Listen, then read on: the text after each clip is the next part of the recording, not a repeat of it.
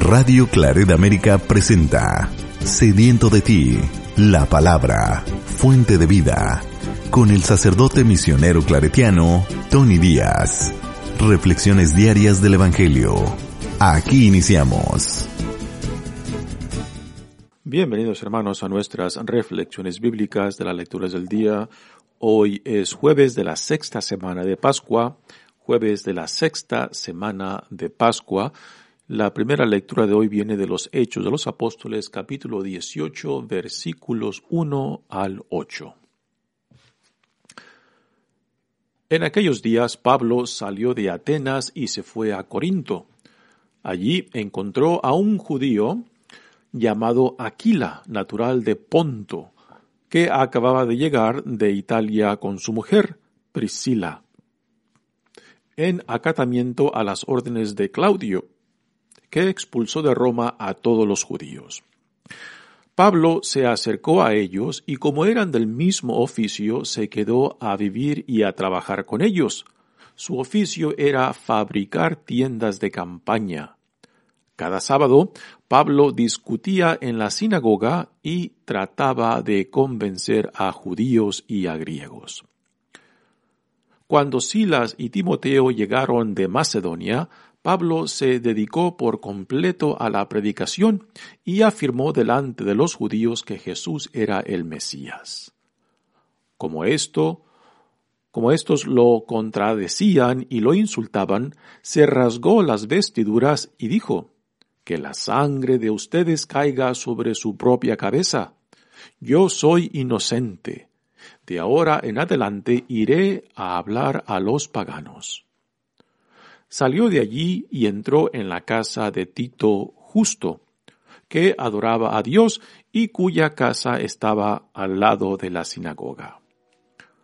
Crispo, el jefe de la sinagoga, creyó en el Señor junto con toda su familia. Asimismo, al oír a Pablo, muchos de los corintios creyeron y recibieron el bautismo. Palabra de Dios. El salmo responsorial es el salmo 97 y el responsorio es El Señor nos ha demostrado su amor y su lealtad. Aleluya. El Señor nos ha demostrado su amor y su lealtad. Aleluya. Cantemos al Señor un canto nuevo, pues ha hecho maravillas. Su diestra y su santo brazo le han dado la victoria. El Señor ha dado a conocer su victoria y ha revelado a las naciones su justicia. Una vez más ha demostrado Dios su amor y su lealtad hacia Israel. La tierra entera ha contemplado la victoria de nuestro Dios, que todos los pueblos y naciones aclamen con júbilo al Señor. El Señor nos ha demostrado su amor y su lealtad. Aleluya. El Evangelio de hoy viene de Juan capítulo 16 versículos 16 al 20. En aquel tiempo Jesús dijo a sus discípulos, Dentro de poco tiempo ya no me verán, y dentro de otro poco me volverán a ver. Algunos de sus discípulos se preguntaban unos a otros, ¿qué querrá decir con esto de que dentro de poco tiempo ya no me verán y dentro de otro poco me volverán a ver? Y con eso de que me voy al Padre. Y se decían, ¿qué significa ese un poco? No entendemos lo que quiere decir. Jesús comprendió que querían preguntarle algo y les dijo, están confundidos porque les he dicho dentro de poco tiempo ya no me verán y dentro de otro poco me volverán a ver. Les aseguro que ustedes llorarán y se entristecerán mientras el mundo se alegrará. Ustedes estarán tristes, pero su tristeza se transformará en alegría. Palabra del Señor. Muy bien, damos comienzo a nuestra reflexión de las lecturas de hoy. Ayer leímos en la primera lectura de cómo Pablo eh, estuvo en Atenas y, y, su experiencia en el aerópago, hablando y dando el discurso ante la crema innata y los filósofos y políticos y todos aquellos que tenían algo que decir y compartir en, el, en esta área pública, pues parece que Pablo no tuvo un éxito en, en su conversación con ellos y prácticamente se rieron de él cuando Pablo les compartió el tema de la resurrección. Así que la experiencia de Pablo en Atenas, pues, no produjo muchos frutos. Algunos, algunos, si se nos dan el nombre de algunos de ellos ahí, a Dionisio, a Damaris y otros que se convirtieron, pero no se nos habla de que se formó una comunidad en Atenas. ¿no? Y de Atenas, Pablo se va a Corinto. Y uno pensaría, bueno, ¿y por qué Pablo se va a un puerto? Los puertos tienen mala fama. ¿Por qué? Porque los puertos eh, es donde se lleva a cabo el cruce de culturas, de gentes, de comercio, de tradiciones, y también de malos hábitos. Ah, la mayoría de los puertos tienen mala reputación ah, por el hecho de ser puertos y porque atraen a una diversidad de gentes, costumbres y tradiciones y malos hábitos, ¿no? Pues igualmente aquí Corinto no era una excepción. Por ser un puerto tenía una mala reputación. Y es ahí donde Pablo va ahora. Y después de, cierta manera, el fracaso de Atenas, pues, uh, ¿qué le haría pensar de que en Corinto iba a tener uh, mejores resultados su predicación? Pero la gracia de Dios es impresionante. Y sí, en Corinto tiene una experiencia impresionante. No con los judíos, porque Corinto tenía una comunidad judía muy grande, pero interesantemente fue entre los no judíos. Aquí, este, nuevamente hay que aclarar a qué nos referimos cuando decimos no judíos. Por no judíos, eh, nos referimos a griegos o personas de cultura griega. Eh, también puede hacer referencia a paganos o a este otro nombre que se les da gentiles. Así que cuando decimos no judíos, eh, podemos estar refiriéndonos a griegos o gente de cultura griega, de que no sean étnicamente eh, griegos, pero de que comparten la cultura griega o gentiles o paganos. Así que Pablo tiene mejor éxito entre los griegos o gentiles o paganos aquí en Corinto. Así que a pesar de esta mala reputación que Corinto tiene por ser un puerto, pues Pablo tiene un gran éxito. A esta comunidad de Corinto, Pablo escribió varias cartas. En el Nuevo Testamento tenemos dos, pero hoy en día sabemos de que en realidad la segunda carta a, los Corintios, eh, escrita por Pablo, está compuesta por varias otras cartas que fueron ah, recogidas y puestas en una sola esto es lo que los biblistas del Nuevo Testamento hoy en día nos dicen. Así que a esta comunidad Pablo dedica mucha atención y hasta cierto punto es la comunidad que em, más dolores de cabeza le causó, pero que es a causa de, este, de este diálogo, esta conversación con esta comunidad, pues tenemos dos de las cartas más importantes ah, que Pablo escribió y que encontramos en el Nuevo Testamento dice la lectura de hoy. En aquellos días Pablo salió de Atenas y se fue a Corinto. Allí encontró a un judío llamado Aquila, natural de Ponto, que acababa de llegar de Italia con su mujer Priscila. Vamos a desempacar un poco estos dos versos que tenemos. Ya ayer también se nos dijo de que después de Atenas Pablo se va a Corinto mientras espera el regreso de Silas y Timoteo. Y ahí se encuentra con esta pareja de judíos, a que esta pareja de Aquila y Priscila se convierten en una pareja de tremendos colaboradores con Pablo. No se nos habla de su conversión en esta lectura, pero es muy probable de que Aquila y Priscila ya eran cristianos, que quizás la conversión de ellos se llevó a cabo en Roma, de donde fueron expulsados. Así que Aquila y Priscila, que el nombre de Priscila nos dicen los biblistas de que es un diminutivo de Prisca, el nombre que Pablo utiliza en sus cartas refiriéndose a ella. así que Priscila, por ejemplo, decir Isabelita, es el, Isabelita es el diminutivo de Isabel. pues es, es, lo mismo con el nombre de Priscila, que es el diminutivo de Prisca. Así que Pablo se encuentra con ellos. ¿Por qué fueron expulsados Aquila y Priscila? No solamente ellos, sino todos los judíos. El emperador Claudio parece que ya estaba cansado y harto de los problemas internos en la comunidad judía entre judíos y judíos cristianos. Y para resolver estos pleitos internos de la comunidad judía, pues este emperador expulsa a todos los judíos de Roma. Y es por esta causa el por qué Aquila y Priscila se encuentran en Corinto, por este ah, acatamiento ah, de Claudio cuando expulsó de Roma a todos los judíos.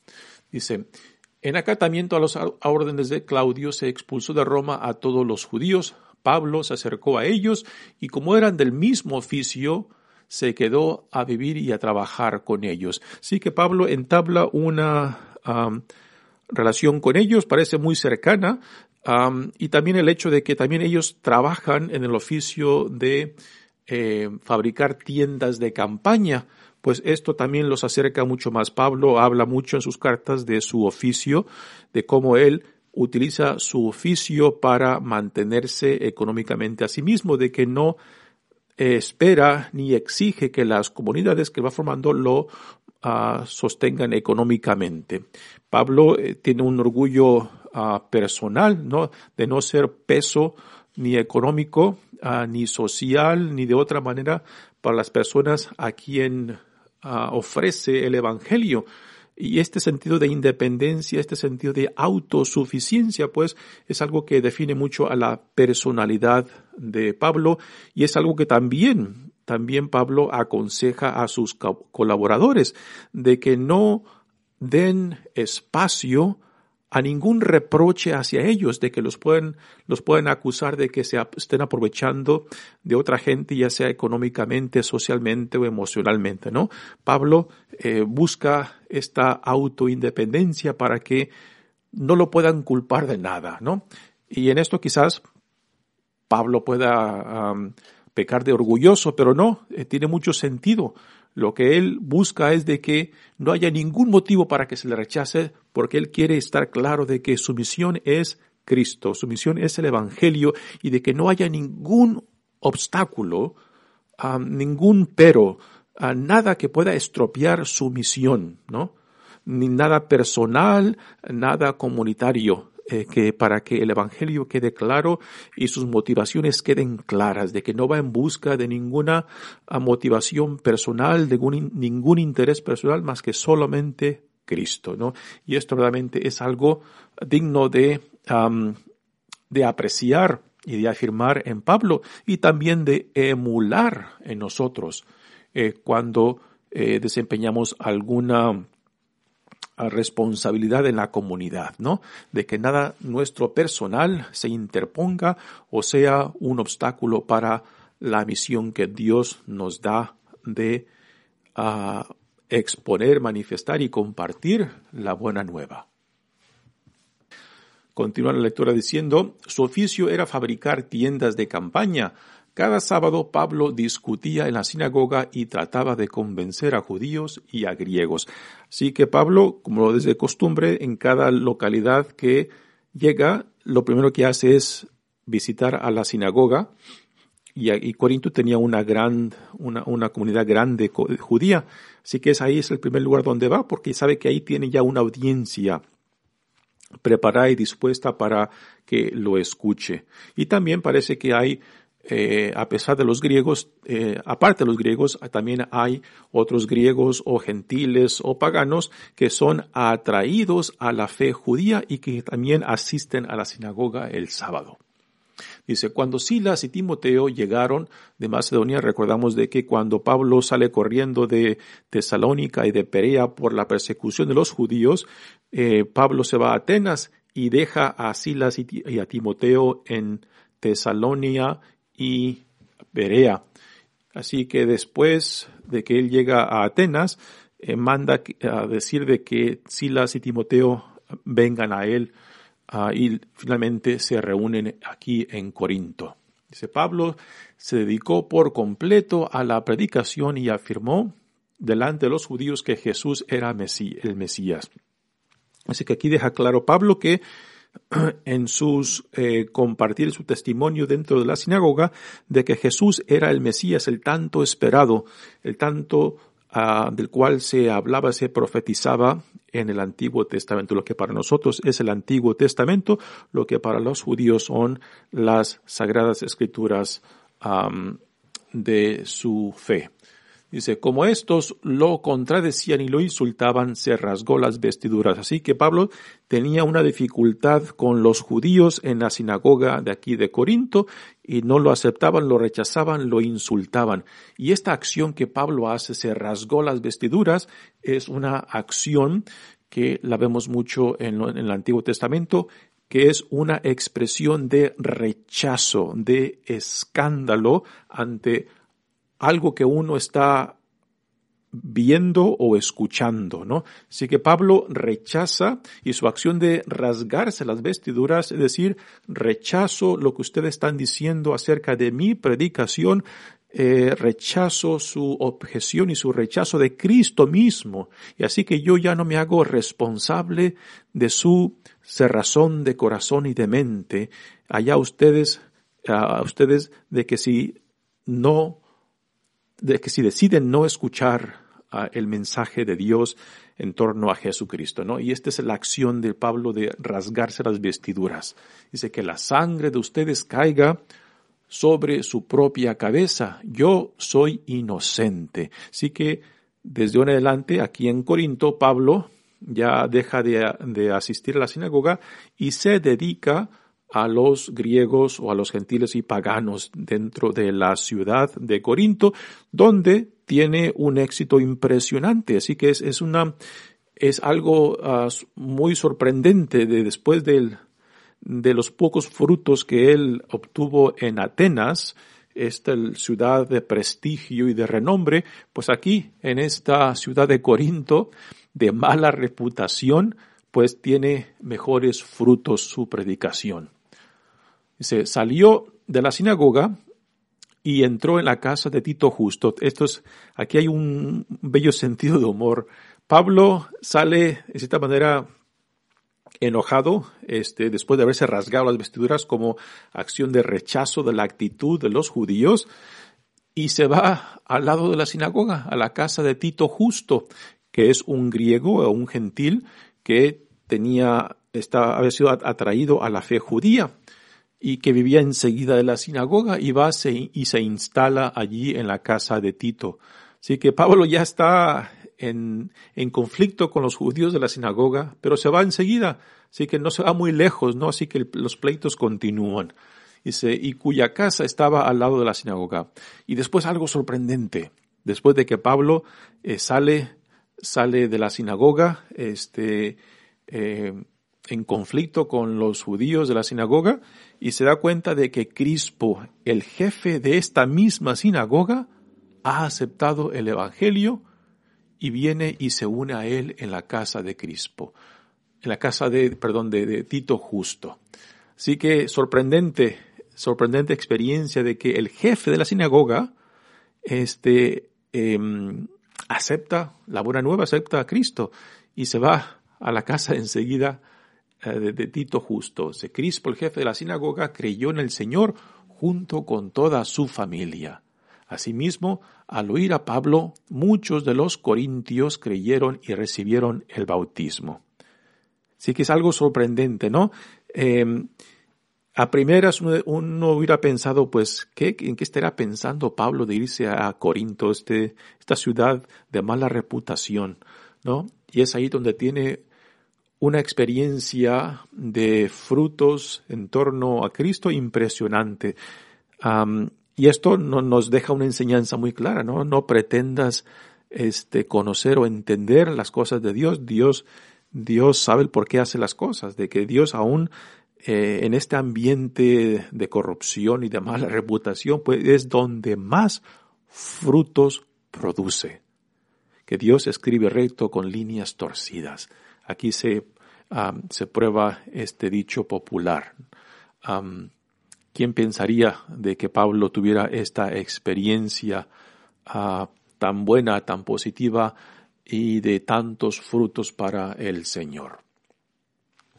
Muy bien, pasemos ahora al Evangelio de hoy. Continuamos eh, en, este discurso de Jesús hacia sus discípulos eh, en el contexto de la última cena. Recordamos de que ah, Jesús ya les ha venido hablando, repitiendo el mismo tema de su próxima salida en diferentes formas y también les, ya les ha hablado acerca de que no los dejará solos, no los dejará huérfanos, de que cuando Él regrese al Padre, mandará al Paráclito, al Espíritu Santo, quien los fortalecerá, quien los acompañará, quien los seguirá formando y los iluminará para que sigan en esta trayectoria en la cual Jesús los ha encaminado. Pero aún así hay mucha confusión y hay también expresiones de tristeza, perplejidad por no entender claramente lo que Jesús les está diciendo. Y de esta manera se puede entender, ¿no? Este, nuestro lenguaje eh, y nuestro, porque vivimos en el, en los, en el tiempo y el espacio, limitados por el tiempo y el espacio, pues nuestro lenguaje no puede, no puede expresar ah, y explicar eh, cosas que están más allá del tiempo y del espacio, la eternidad, Dios mismo. Entonces, como ah, Jesús mismo como hombre, como verdadero hombre que está en el tiempo y el espacio, pues reconoce los límites del lenguaje humano, ah, de la expresión humana, que no pueden manifestar y expresar la plenitud de la realidad de Dios. Por eso dice, eh, tengo que regresar al Padre y cuando regrese les mandaré el Espíritu Santo para que lleve a cabo lo que el lenguaje humano, lo que yo mismo como hombre no les puedo comunicar y es el Espíritu Santo quien hará posible el comprender todas estas enseñanzas y toda esta experiencia después de que Jesús sea arrestado, sea condenado y muera y sea enterrado, ¿no? porque esto dejará confuso a huirán los, los discípulos porque piensan de que ya todo este plan del reino se les ha venido abajo, pero no tienen todavía ninguna idea, ningún concepto de la resurrección que convertirá ese miedo en gozo ah, y esa experiencia paralizante, pues eh, también será transformada en un impulso misionero para que proclamen de que Cristo vive, de que Cristo ha resucitado, de que Cristo es el Señor, el Mesías, el Hijo amado de Dios.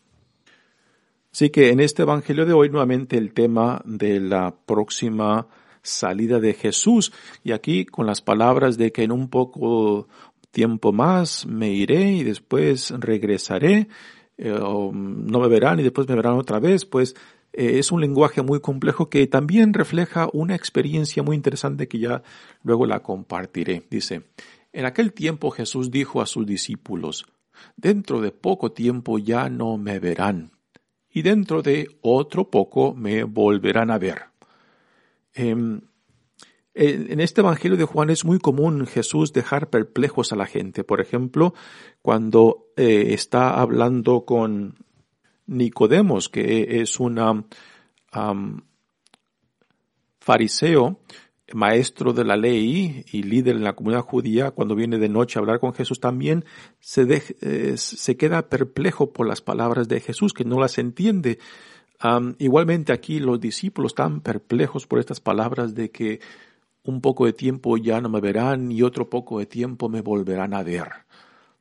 Y los discípulos se preguntan, ¿qué quiere decir con esto? ¿Por qué nos habla de esta manera tan enigma? Ah, ¿Por qué no nos deja más claro lo que, lo que quiere decir? Porque aunque Jesús les hable claramente de que va a morir y que va a resucitar, pues no tiene ningún concepto, ningún contexto en el cual puedan entender qué significa eso, ¿no? Así que Jesús sabe que no puede el lenguaje humano expresar o revelar lo que solamente el Espíritu Santo lo puede hacer. Y por eso simplemente les deja las palabras y confía que después cuando Él regrese a Dios Padre, el Espíritu Santo aclarará todo esto, no con palabras, sino con una experiencia existencial que va, los va a transformar. Y eso es parte de la experiencia humana nuestra por más que queramos que nuestro lenguaje humano nos explique, nos revele, nos deje claro lo que es Dios, quién es Jesús, o de la experiencia misma espiritual, ¿no? Los, místicos mismos utilizan un lenguaje poético, simbólico, para expresar esa experiencia que los ha introducido al corazón de Dios, ¿no? pero igualmente es un lenguaje simbólico y por más bello que sea, pues también eh, a la misma vez que aclara o revela, también esconde. Y solamente es la experiencia cuando nos dejamos atraer al fuego de Dios y cuando se lleva a cabo ese encuentro con Dios es a eso a lo que ya llamamos de que el Espíritu de Dios, la experiencia, el encuentro con el Dios vivo, lo que a últimas nos lleva a entender, ya no con palabras, sino con la experiencia personal, comunitaria, con una experiencia en el Espíritu que nos lleva a entender finalmente lo que Jesús nos deja en palabras. Pues esta es la experiencia que están viviendo los discípulos. Están confusos y perplejos. Y esto también es parte de la experiencia de una conversión. Casi siempre cuando se lleva a cabo una experiencia de conversión, justo antes de la conversión está la experiencia de oscuridad, de que todo lo que antes tenía sentido deja de tener sentido. Y como que uno se queda dislocado, se queda como, ¿qué pasó con todo aquello que ya tenía tanto sentido y, encajaba tan bien en mi vida, este, en cómo yo entendía las cosas y ahora todo ha perdido sentido, ¿no? Y esta es la experiencia de los discípulos justo antes de la resurrección. Están perplejos, están confundidos. Y esto es, en cierta manera, algo necesario para poder, para poder llegar al punto de escuchar, recibir, lo que el Espíritu Santo nos quiere aclarar. O sea, antes de que podamos entender lo que espiritualmente Dios nos da, tiene que haber esa experiencia de confusión, dislocación, perplejidad, porque si seguimos aferrados a lo nuestro, entonces no va a haber espacio y posibilidad de poder escuchar y discernir lo que Dios nos quiere dar. Tiene que haber un momento de, de confusión, de perplejidad, de no sé por dónde va la cosa, para que esa experiencia misma de sentirnos dislocados nos abra, nos abra la posibilidad de que algo nuevo está haciendo irrupción, no solamente en mi vida, sino también en la historia humana.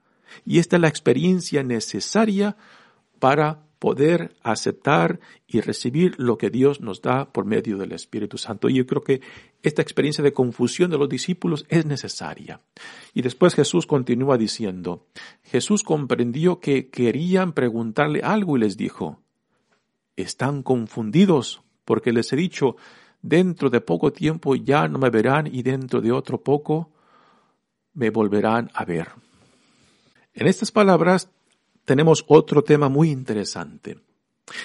Un buen, una persona que sabe escuchar muy bien, no solamente escucha las palabras de aquel con quien está hablando, sino también pone mucha atención al lenguaje corporal, o sea, a la presencia física de la persona, porque el lenguaje corporal, la presencia física de la persona a quien tienes enfrente, dice mucho más, comunica mucho más que las palabras que la persona está diciendo.